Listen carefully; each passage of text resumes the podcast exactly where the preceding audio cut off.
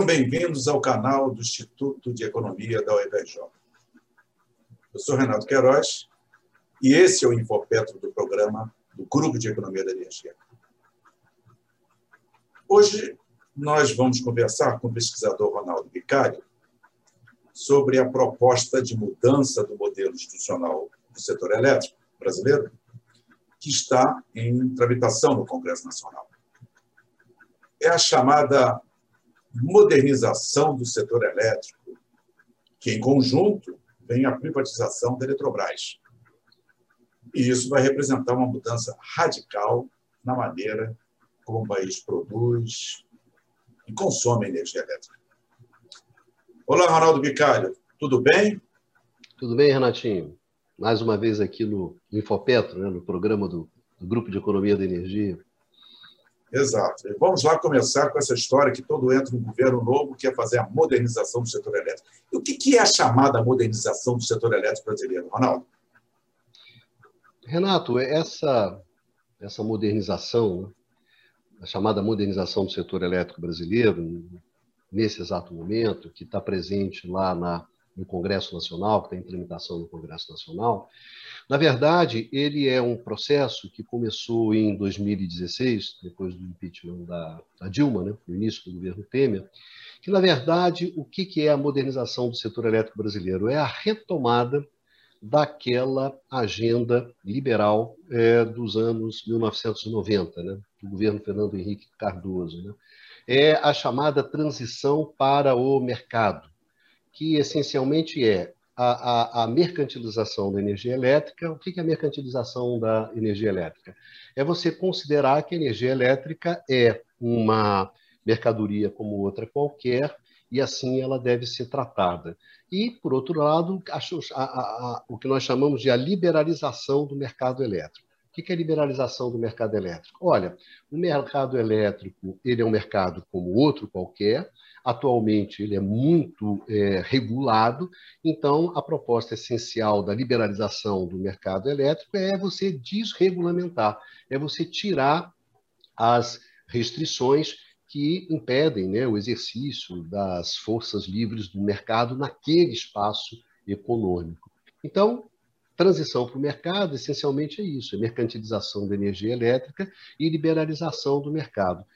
Isso tudo está sintetizado é, numa proposta de projeto de lei, que é o chamado. Tem dois projetos de lei que, estão, de, de lei que estão no Congresso que dizem que, sobre a, a, a modernização do setor elétrico.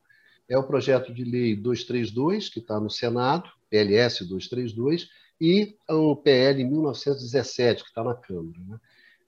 Cobre uma vasta gama de atividades, que vai desde a, a chamada portabilidade. O que é a portabilidade? O que, é que as pessoas chamam de portabilidade?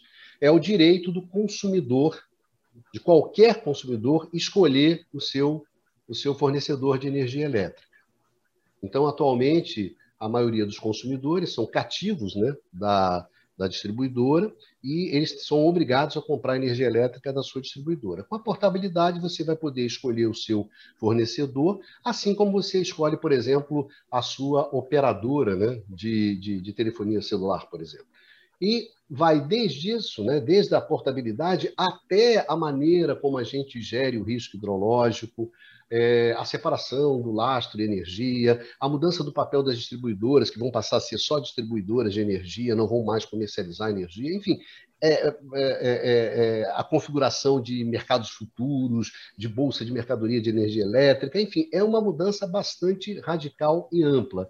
Mas, na essência, é essa retomada dessa agenda da transição para o mercado, que é uma agenda lá dos anos 90. Né? Isso, você tem razão, em conjunto com a privatização da Eletrobras, muda radicalmente a maneira é, como historicamente a gente produz e consome energia elétrica no Brasil. Pois é, Bicário, quando é, o Brasil começa a fazer essas mudanças, e agora chama de modernidade, eu fico sempre pensando que você reforçou aí, são medidas dos anos 90, e eu fico, coloco a seguinte questão para você. Quer dizer, essa modernidade é compatível com as agendas eh, efetivas do setor elétrico no mundo e no Brasil de hoje? Ou seja, essa modernidade brasileira consegue ser contemporânea e estar em consonância com a agenda do seu tempo e lugar? O que você acha? Renato, essa é uma, é uma boa questão, né? Na verdade, é a questão de fundo é, do artigo justamente que eu escrevi e coloquei lá no Infopetro, né? Que a gente vai deixar para o pessoal aqui na, na descrição do vídeo o link para esse artigo. É, é, sobre essa questão da modernidade no caso do setor elétrico, né? É, Gente, é, não existe nada que tenha representado mais a modernidade no século XX do que a energia elétrica. Né? Desde o seu nascimento, a energia elétrica ela associou fortemente com a ideia de progresso técnico, com a ideia da modernidade, né? ali no final do século XIX, na, na virada para o século XX. Né? A Grande Feira de Paris, né? Que onde você tem a criação, né, a construção da Torre Eiffel, na verdade foi a, foi a, foi a feira, Renato, foi a feira da energia elétrica. A eletricidade foi a grande protagonista ali daquela feira. Então, desde o início se associou isso muito fortemente. Né? O que é você estar na modernidade? O que é que você está no século XX? Ah, é você ter energia elétrica. Então, isso sempre foi muito forte. Daí que uma questão fundamental era que, bom, como é que eu garanto acesso das pessoas à energia elétrica. Então, essa sempre foi a grande questão. Então, a cada momento, como é que eu garanto a, a, o acesso à energia elétrica, foi diferente. Então, quer dizer, o conteúdo do que é moderno, do que não é moderno, vai naturalmente mudando ao longo do setor, ao longo da, da evolução do setor, né? Simplesmente por quê? Porque a maneira de garantir energia elétrica vai mudando, né?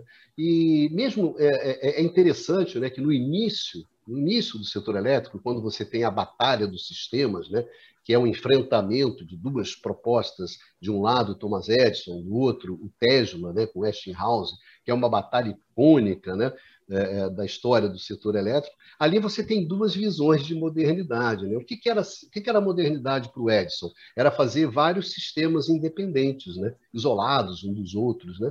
e ao passo que para o Tesla era fazer um grande sistema único, né? O que, que acontece? Ali eram duas visões. O que, que é o progresso no setor elétrico? É avançar na proposta do, do, do Edison ou avançar na proposta do Tesla? Né? Venceu a proposta do Tesla, né? a construção da economia de um sistema único que abriu um horizonte de exploração de economia de escala, de economia de escopo, de economia de diversidade, que fez com que você tivesse um horizonte de redução de custo gigantesco para essa, essa indústria que estava nascendo. Então, na verdade, quem inventa ali o setor elétrico é o Tesla. Né? Então, você vê que mesmo no nascimento tem duas visões. Né? E aí, ao longo do tempo, Renatinho, olha só, no pós-guerra, o que, que era moderno? Como é que eu garantia é, é, a, a, a, o acesso à energia elétrica? Ah, eu garantia com economia de escala, economia de escopo, verticalização, interconexão pesada, não é isso? É, monopólio, custo de serviço, forte participação do Estado, ou regulando, ou gerando e produzindo. Enfim, o que era moderno ali no pós-guerra era isso. Por quê? Porque isso era a forma com que você garantia o acesso à, à, energia elétrica. É claro, quando você chega nos anos 90, o que, que era modernidade? Ah, nos anos 90 a modernidade era competição, era a concorrência, aí já é a desverticalização, é a redução do papel do Estado. Por quê? Porque naquele momento ali, qual é a discussão? Olha, a melhor maneira de você garantir o acesso à eletricidade né, e à modernidade é, é com essa pauta liberal. Hoje, quando a gente olha nesse exato momento, bom, o que, é moderno? Né? Bom, o que é moderno é a transição energética. Né? É você sair dos combustíveis fósseis e ir para os combustíveis limpos, né? para as energias renováveis, a descarbonização, digitalização, é, é sustentabilidade, resiliência do setor. Ou seja, em cada momento, o que é moderno varia, tá certo? O que é moderno hoje pode deixar de ser moderno amanhã. Né? Mas o que é importante dessa discussão? É que ser moderno é você ter acesso à energia elétrica. Então, qual é a agenda que você tem ali? Então, o que eu chamo atenção nesse texto que é o seguinte: olha só, gente, você pode ser moderno ou você pode não ser moderno. Agora, não tem como você deixar de ser contemporâneo. Né? Mais importante do que ser moderno no setor elétrico é ser contemporâneo. Ser contemporâneo é você responder às questões do seu tempo e do seu lugar. Então, em cada momento, você tem questões ali que são colocadas. Como é que eu garanto né, o suprimento de energia elétrica? Assim, assim, assim. São essas questões que eu tenho que responder. Né? Então, se você me pergunta se essa nossa agenda da modernidade, que é a transição para o mercado, ela é contemporânea. Eu te dizia, não, ela não é. Ela é uma, ela é uma, ela é uma, uma proposta que respondia a questões colocadas lá nos anos, nos anos 90. Né? Quer dizer, essa coisa. Olha, gente, tudo bem, o setor elétrico ele pode, pode ser ou não ser moderno. Agora, ele tem que ser contemporâneo, ele tem que responder às questões do tempo dele. Não adianta você. Se as questões que você está tá respondendo não tem nada a ver com o seu tempo e com o seu lugar, que modernidade porra louca é essa? É, você já está mostrando que tem uma marmita requentada disso. Agora, você veja só, é, o que é falado, quer dizer, o que é mostrado, o que é defendido nessas mudanças, é que a nossa agenda é a transição para o mercado. Né? É isso, né? Isso que eles querem, ou que o, essas MPs, essas, é, essas propostas dizem, quer dizer, é, é uma transição para o mercado. E, quais são os problemas, então, dessa agenda? A agenda é a transição do mercado. E quais são os problemas? Já coloco duas perguntas para você. Assim. Renato, eu diria que a, primeira questão que a gente tem que imaginar quando a gente coloca isso é o seguinte, né? Olha só, é, qual é a agenda do setor elétrico no mundo hoje? Olha, a agenda do setor elétrico no mundo hoje é a transição, é a transição energética, é a descarbonização, é você sair dos combustíveis fósseis e você ir para os combustíveis renováveis, para as energias renováveis. Então, o que significa, ao fim e ao cabo, você mudar radicalmente a sua matriz de geração de energia elétrica. E, em função disso, você muda a sua base de recursos naturais. E uma base é, é, é, é nova, que é completamente diferente da, da tradicional, portanto, impõe uma mudança radical no setor. É uma mudança tecnológica, é uma mudança econômica, institucional, enfim. O setor elétrico está no meio do mundo de uma transformação radical o maior desafio que ele enfrentou desde o seu nascimento lá no final do século XIX. Esse é o quadro. Quando você olha para o Brasil, você fala assim: olha só, nós também estamos metidos numa, numa transição dura e difícil. Por quê? Porque nós também estamos é, no meio de uma mudança da nossa base de recursos naturais. Mas como assim estamos no meio de uma mudança de uma base né, de recursos naturais? Porque o que acontece é o seguinte, gente. O nosso sistema foi construído baseado no quê? Baseado na energia hidráulica. Hoje, essa energia hidráulica ela não tem condições de sustentar o nosso sistema, de ter o protagonismo histórico que ela teve. Hoje ele não tem mais condição de fazer isso. Por quê? Por uma razão que, na verdade, ela é bastante simples. Né? Esse papel protagonista absoluto da energia hidráulica, no caso do setor elétrico brasileiro, com as outras fontes entrando apenas como sendo complementares, foi possível porque nós desenvolvemos mecanismos para lidar com a coisa que é fundamental quando você fala com energia hidráulica, que é o risco hidrológico. Né? Ué, então a gente só vai ter energia elétrica quando chover, quando não chover a gente não vai ter?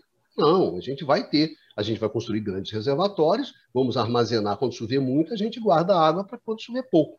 Essa solução simples foi a solução brasileira. Vamos construir grandes reservatórios, vamos operar esses grandes reservatórios, todos eles de forma né, coordenada, centralizada, utilizando tudo isso, grandes né, sistemas de transmissão, cobrindo o país inteiro, jogando com economia de escala, com diversidade, com tudo. Bom, e fomos nós. E aí foi possível que a energia hidráulica desempenhasse o papel dela.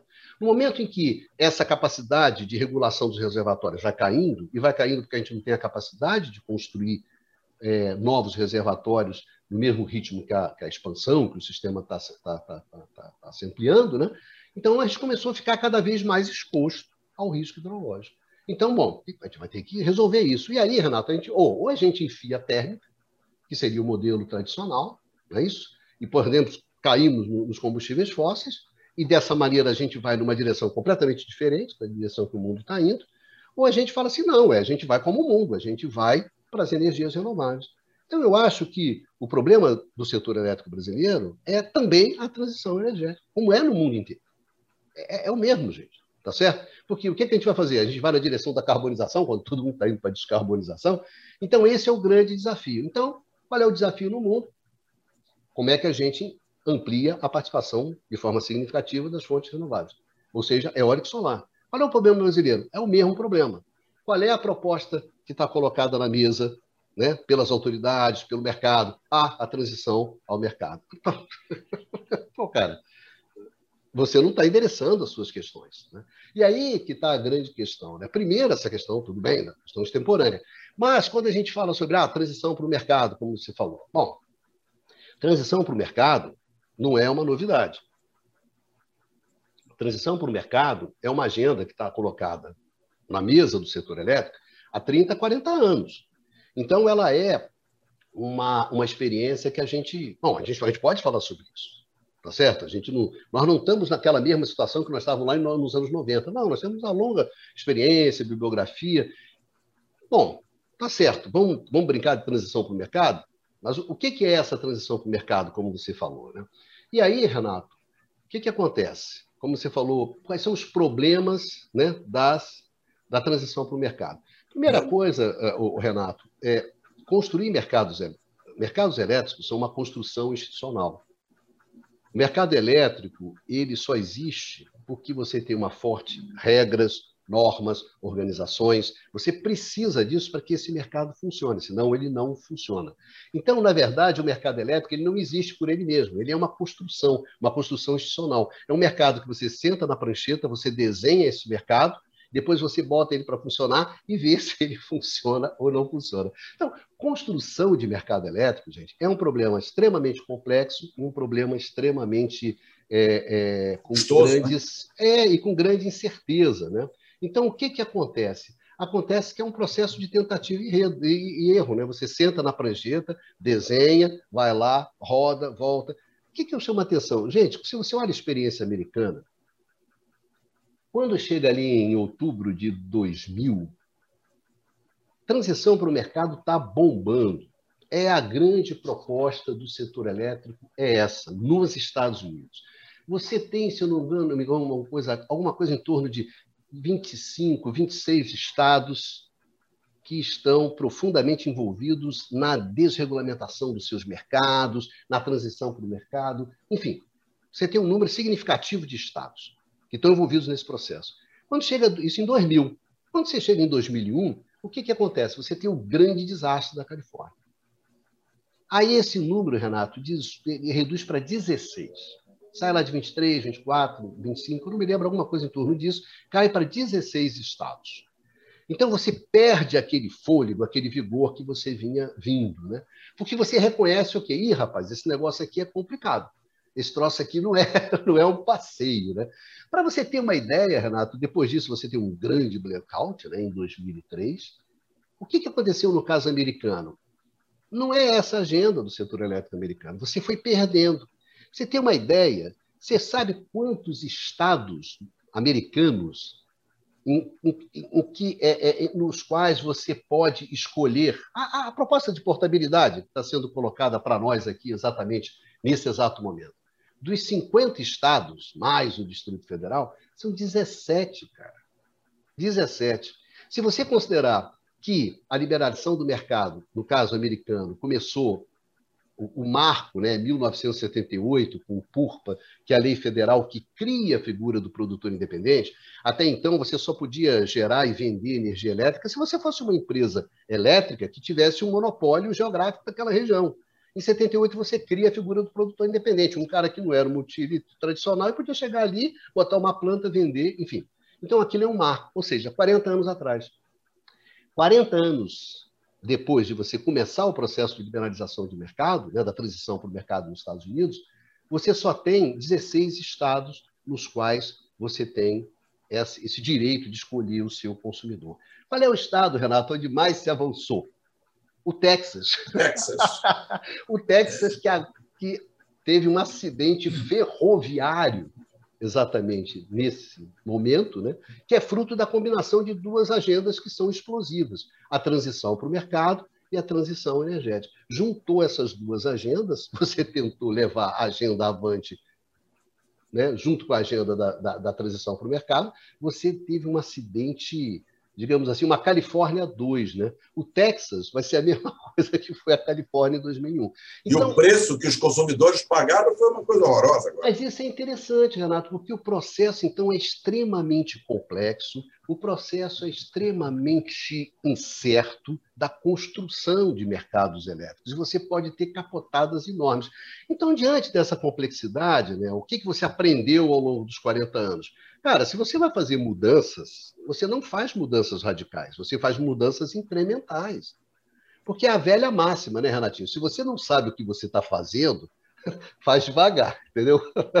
É o clássico. Faça devagar, não vai fazer rápido, você não sabe o que você está fazendo. E custo, né? Você tocou num ponto aí, então é incerto, é complexo, tem custo?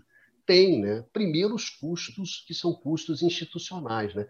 Você tem que fazer uma, uma pleiade, né? Você, como diz o velho Percebal, você tem uma inflação de, de novas regras, normas, organizações, aí começa novos mercados, né? porque isso é um puxadinho em cima de puxadinho, então você tem um mercado de energia, aí você tem que ter um mercado de capacidade, você tem que ter um mercado de diferença, aí bota lá um mercado futuro. Cada mercado desse né, é um conjunto de regras e normas para funcionar, porque, na verdade, você está criando uma série de mercados, uma série de espaços de coordenação. Né? E isso não é fácil de fazer, isso tem um custo. Né?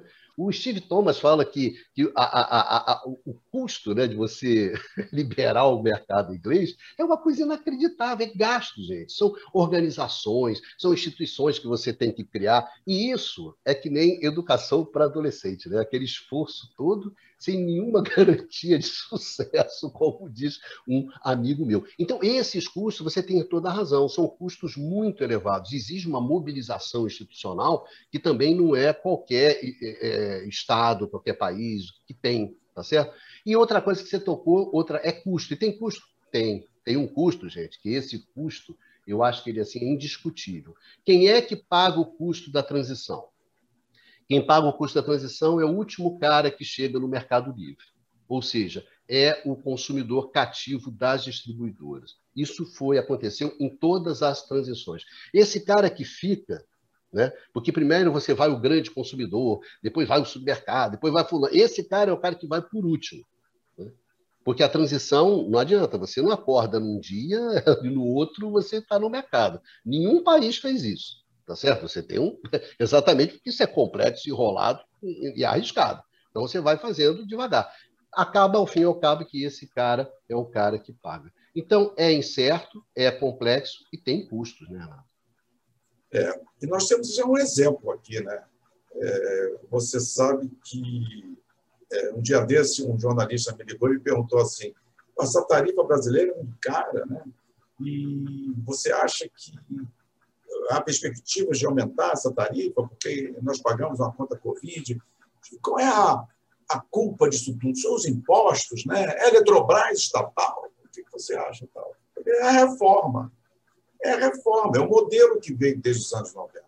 E criaram vários, várias uh, entidades com custos, e custo, custo, custo. E aí, o que, que acontece? Lá, o dirigente está lá sentado no seu Planalto, no Planalto, e começa a querer, na canetada, resolver a questão, porque os consultores os, trouxeram uma, uma, reforma que estoura no consumidor. Mas, Ronaldo, olha só, dizer, a gente vai até daqui a pouco fechar a nossa conversa assim. Quer dizer, é, você falou que essa transição, o mercado é complexa, incerta, custosa e até extemporânea. Né? Extemporânea, já que você contou toda essa essa, essa história de que a nossa a transição tem que ser transição é, elétrica, de sair dos combustíveis fósseis para os combustíveis renováveis. Então, a transição do setor elétrico brasileiro, no final, tem, tem que ser e é a mesma transição elétrica mundial. Né? Quer dizer, então, é, você quer dizer que a agenda moderna e contemporânea para o setor elétrico brasileiro, no, no, presente espaço local, seria a transição para os renováveis. E aí eu já emendo assim, uma pergunta assim, quer dizer, e por que, eu tenho que privatizar a Eletrobras se ela sempre participou, hoje participa com 30% de geração, por que, que ela participa, pode participar deste, deste processo de transição? Ela não tem condições de participar desse processo de transição?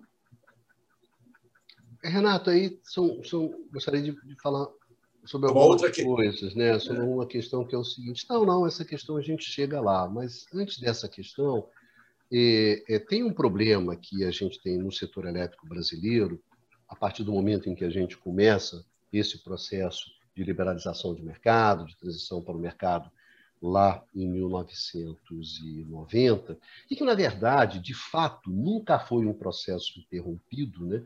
de uma maneira ou de outra, ele continuou ao longo do governos, dos governos do PT, né? essa transição, ou ela teve um determinado espaço.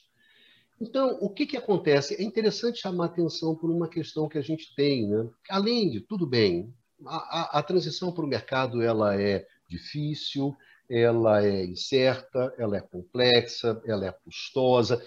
Se você olha para todo mundo, e, bom, é isso aí, né? O mundo todo, não é uma coisa fácil de você implementar. Mas quando você olha no caso particular brasileiro, aí, para a gente chegar até lá no final da Eletrobras, o que acontece no caso brasileiro, eu acho que quem melhor define isso, eu não tenho a menor dúvida, é o Roberto Araújo. Né? O Roberto sempre colocou uma questão, desde lá dos anos 90, que é uma questão muito, eu acho que muito apropriada, que é sobre a inadequação, a inadequação do sistema elétrico brasileiro a esse, essa, esse projeto de transição para o mercado. Por uma questão que é uma questão que é das características do sistema elétrico brasileiro. O sistema elétrico brasileiro ele foi montado para operar como se fosse um sistema único, uma única máquina uma única máquina centralizada, coordenada, otimizada centralmente. Essa foi a lógica do sistema. Os reservatórios, a operação em conjunto dos reservatórios, as linhas de transmissões que vão integrando esses reservatórios, enfim. Essa foi a lógica do sistema. Então, essa é a, é a, lógica desse sistema. Aqui eu tiro grandes economias de escala, grandes economias de escopo, economias de diversidade, jogo com a diversidade hidrológica do país, enfim. Aqui é que eu tiro as grandes vantagens do, desse recurso natural que nós temos, que é o nosso potencial hidráulico. Quando você chega assim, não, eu vou fazer competição, competição é o quê? É a descentralização, é a fragmentação, é o exercício da autonomia individual dos agentes, correto? Então, isso bate de frente, de frente com o que é o sistema elétrico brasileiro. Aí você não tem jeito. Ou você vai fazendo uma competição, uma concorrência cheia de puxadinhos, tá certo? No qual você vai tolhendo cada vez mais a, a, a, a autonomia dos agentes, ou você implode você implode o sistema elétrico brasileiro. E, na verdade, o que você foi fazendo ao longo do tempo? Você foi criando puxadinhos, você foi implodindo aos poucos o sistema elétrico. Então, além de todos os problemas que a gente tem normalmente na construção de mercados elétricos, de fazer a transição para o mercado, no caso brasileiro, a gente tem esse caso que é uma, uma coisa muito difícil, que é a inadequação. E isso tem que reconhecer o Roberto. O Roberto sempre chamou atenção e hoje eu não tenho a menor dúvida que ele está certo, é inadequado. Então, só tem uma maneira, ou seja, a gente foi construindo um monte de puxadinhos e muito poucos pilares estruturantes desse mercado que estava sendo criado. Né? Então, você criou essa coisa esquisitíssima que a gente tem. Aí, o que, que é a proposta hoje? A proposta é, então, vamos radicalizar a transição. Gente, se a gente radicaliza a transição, a gente implode o sistema elétrico brasileiro.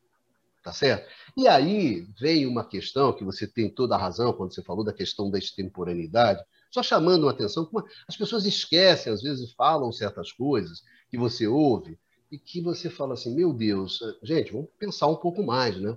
Que é essa ideia da extemporaneidade. Né? A extemporaneidade, gente, não é simplesmente porque o objetivo objetivo da agenda, principal da agenda do setor elétrico no mundo hoje, é a transição energética.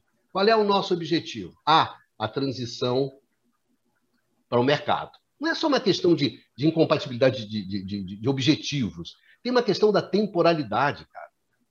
Essa proposta foi uma proposta feita nos anos 90, concebida nos anos 70, nos anos 80, para dar uma resposta a uma situação do setor elétrico de 30, 40 anos atrás. Então tem uma tolice, que isso é uma tolice muito grande, isso é uma bobagem. Quando você fala assim, não, eu estou fazendo agora, Renato, aquilo que eu não fiz atrás. Sabe, aquilo que eu não fiz lá atrás, eu vou fazer agora. Eu vou recuperar o tempo perdido. Eu vou fazer o catch-up, o emparelhamento, né? Eu vou correr atrás do tempo perdido, né? Atrás do prejuízo, alguma coisa desse tipo. Gente, tudo isso, me desculpe, é uma enorme bobagem. Por quê? Porque você está correndo atrás de um mercado que não existe mais. O processo de transformação que a gente está vivendo no setor elétrico, ele é radical. Ele implica mudanças tecnológicas, econômicas, institucionais, ou seja, esse novo mercado que está sendo construído, a gente não tem a menor ideia de como esse mercado vai ser. Tá certo? Então você está você tá indo para um lugar onde não tem mais ninguém, Renato. Você tá... Ninguém mora lá, ninguém fica lá. Isso é uma bobagem. Quer dizer, você está. Ah, não, estou fazendo a transição para o mercado. Me desculpe, mas para que mercado? Tá boa, para que mercado? Então, desenhar mercados hoje em dia é uma coisa difícil. Você sabe que nós temos amigos que são, né, que trabalham nisso, marketing design, etc, etc. Pessoal legal, competente, qualificado, técnico. Mas o, o grande problema dessa discussão, gente, o grande problema dessa discussão, que é um problema conceitual para quando você discute entre gente grande, e não essa, essa discussão de clichê vagabundo que você tem no Brasil, denota uma ignorância impressionante, e má fé também, uma coisa horrorosa. Qual é, Isso, grande... né? é, qual é o grande problema? O grande problema é esse. Né? Porque o que, que acontece? Como o grau de incerteza é extremamente elevado, a complexidade é extremamente elevada, dentro desses desenhos de mercado, eu caio na subjetividade. Não, não é, gente, não, é não tem uma tecnicalidade como as pessoas. Você está de sacanagem, não tem um grau de incerteza como esse. Então entra subjetividade, entra escolhas, entra apostas. Isso não é para ser feito pelo regulador. Isso é uma decisão de política energética, onde você coloca as apostas que você está colocando. É como você falou, você coloca a complexidade, a incerteza, os custos, tá certo? A subjetividade, as apostas de forma transparente, dentro do jogo da política, dentro do jogo democrático, e não um regulador né, escorado numa falsa tecnologicalidade. desculpe, num momento de transformação com esse grau de radicalidade, é uma coisa completamente idiota você for você se esconder. Ah, não, porque a, decisão técnica é o caralho, entendeu? Um bom português. Não é, não é possível você fazer isso em um momento de transformação como esse. Então tem isso, explicita isso. Estamos fazendo apostas. Estamos esperando, né, propondo que as coisas vão evoluir de uma maneira, de outra, etc, etc.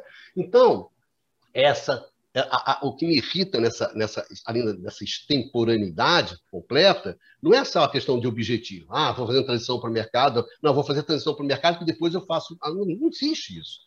Tá certo? Não existe isso por quê? Porque você está numa transformação profunda. Então, eu acho que essa que é uma questão que é importante ter bem claro, olha, transição para o mercado, o pior é isso. Né? Você vai me, você vai me puxar para eu discutir uma coisa que não é relevante nesse momento. Mas mesmo que fosse, mesmo que fosse, tá certo? É aquela coisa assim. Você está querendo que eu vá discutir como é que se opera um joelho. Aí eu sou obrigado a discutir técnica de operação de joelho. E falo assim: olha, essa técnica de operação de joelho, sua, ela tem uma porrada de problemas. Ela tem uma, uma série de questões tá certo? Você tem uma, mesmo como operação de joelho, mas considerando que o meu paciente está tendo um infarto, ele tem um problema de coração, por que cacete eu tenho que discutir operação de joelho? Né? Então o cara me leva a discutir uma operação de joelho, me leva a discutir uma técnica de operação de joelho, que é uma coisa completamente difícil, complicada pra cacete, e ainda por cima a porra do cara está morrendo porque ele está tendo um infarto, eu tenho que resolver esse problema do infarto. Então é essa coisa completamente descaralhada descaralhada é que você está colocando na pauta, no caso brasileiro. Né? Ao passo que, é, como você falou, é, o que, que seria né, uma transição? O que, que seria uma agenda? Agenda? O que seria uma agenda que você colocou, Renato? Desculpe ter falado demais, porque essas coisas você sabe que elas. Pô, setor elétrico. Não quero deixar você nervoso, hein? É, não, porque o setor elétrico. O Brasil está todo muito calmo, né? É que setor elétrico é uma coisa extremamente complexa, né? Que você fala sobre um monte de coisas e você tenta levar para as pessoas, pelo menos, o que está acontecendo, né? Então, dentro desse quadro, numa boa, se você falasse assim, gente, olha só, vamos parar de discutir isso e vamos discutir aquilo que interessa, aquilo que é importante. O que é importante? O que é importante é a gente convergir. Qual é a agenda do setor elétrico no mundo? É essa? É essa. É aqui que os esforços estão, estão sendo colocados? É, é aqui que estão sendo colocados. Então, o que, que acontece? Vão surgir uma série de inovações, inovações tecnológicas, econômicas, institucionais, organizadas, justamente nesse caudal aqui que é o da transição. Bom, eu vou entrar nesse, nesse caudal também. Eu vou entrar nesse caudal e vou ver assim, quais os ativos que eu tenho, quais são as vantagens que eu tenho, o que, que eu tenho. Cara, eu tenho uma coisa que é fundamental no meio da transição, que é a capacidade de estocar energia. Como essas fontes que estão entrando são todas intermitentes, é, tem energia quando tem vento, não tem energia quando tem vento. Enfim, a questão principal é o quê? É como é o estoque energia para quando estiver ventando eu gerar energia. Nesse momento eu não estou precisando, guardo. E aí, quando eu precisar, né? Aí não está ventando, ah, não, mas eu armazenei essa energia. Então, estocagem é uma coisa fundamental. A gente tem, a gente tem uma capacidade enorme dentro dos nossos reservatórios. Por exemplo, ah, isso aí é uma boa. Como é que a gente explora isso?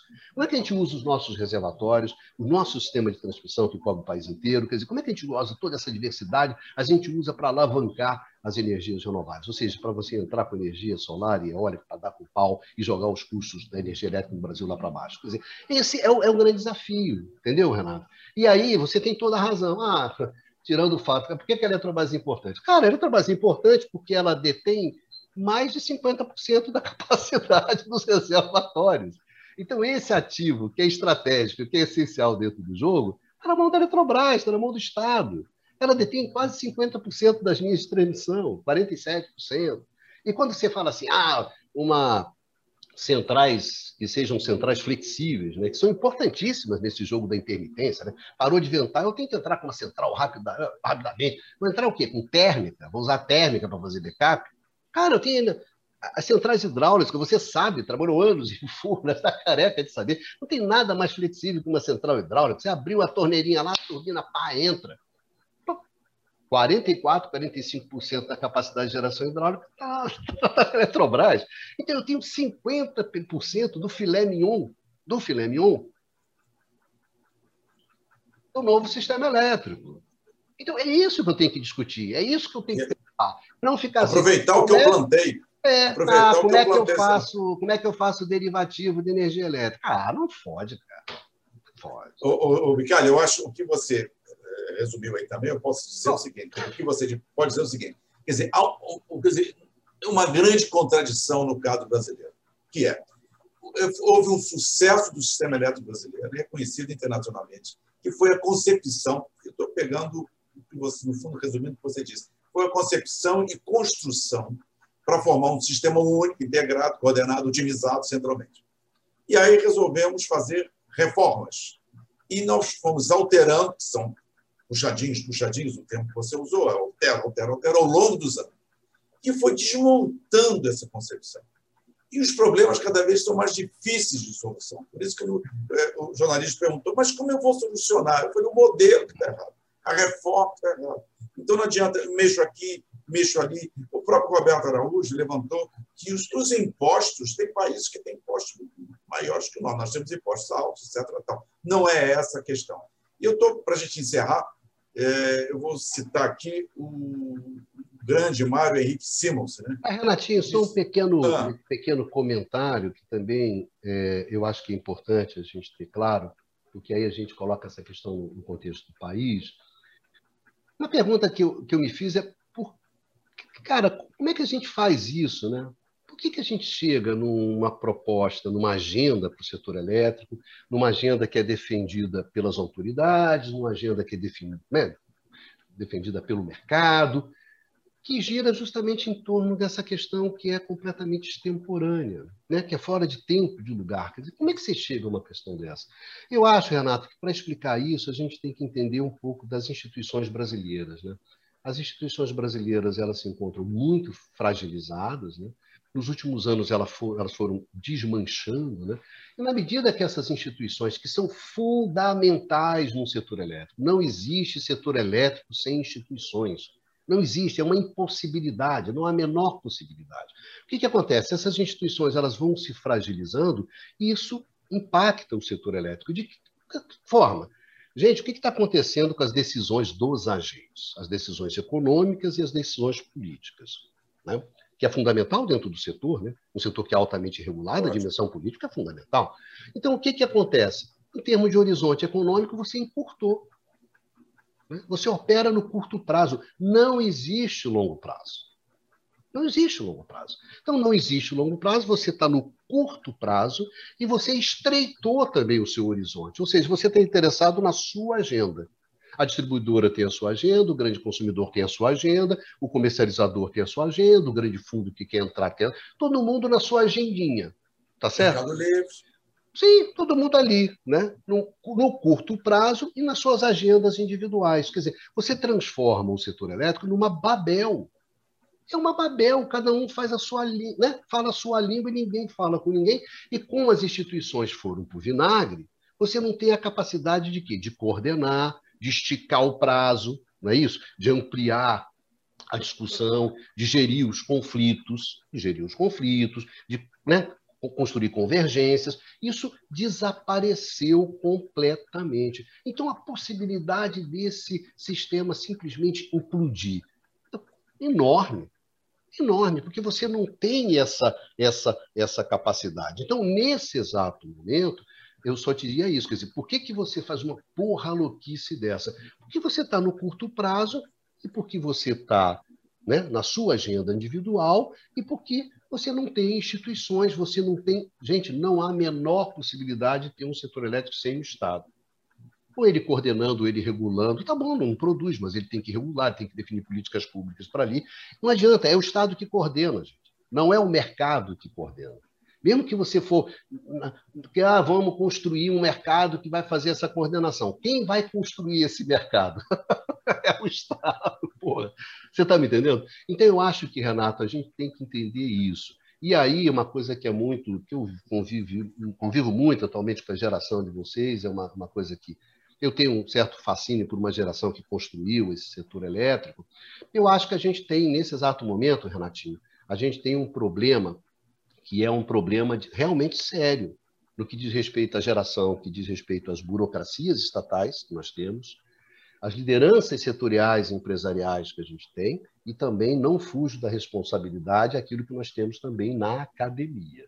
Né? Esse conjunto aqui está deixando muito a desejar. Eu acho que é assim, um dos piores quadros que a gente teve em termos de burocracia, em termos de liderança empresarial, e mesmo dentro da, dentro da, dentro da, da, da academia. Então, isso eu acho que é bastante preocupante. Agora, eu tenho uma visão, Renato, que é uma visão positiva. Eu acho que o cara pode jogar melhor do que ele joga, tá certo? A nossa academia pode jogar melhor do que ela está jogando. A burocracia estatal de uma geração garotada que a gente tem pode jogar melhor do que ela está jogando. E mesmo as nossas lideranças empresariais e setoriais também podem jogar melhor do que ela está jogando.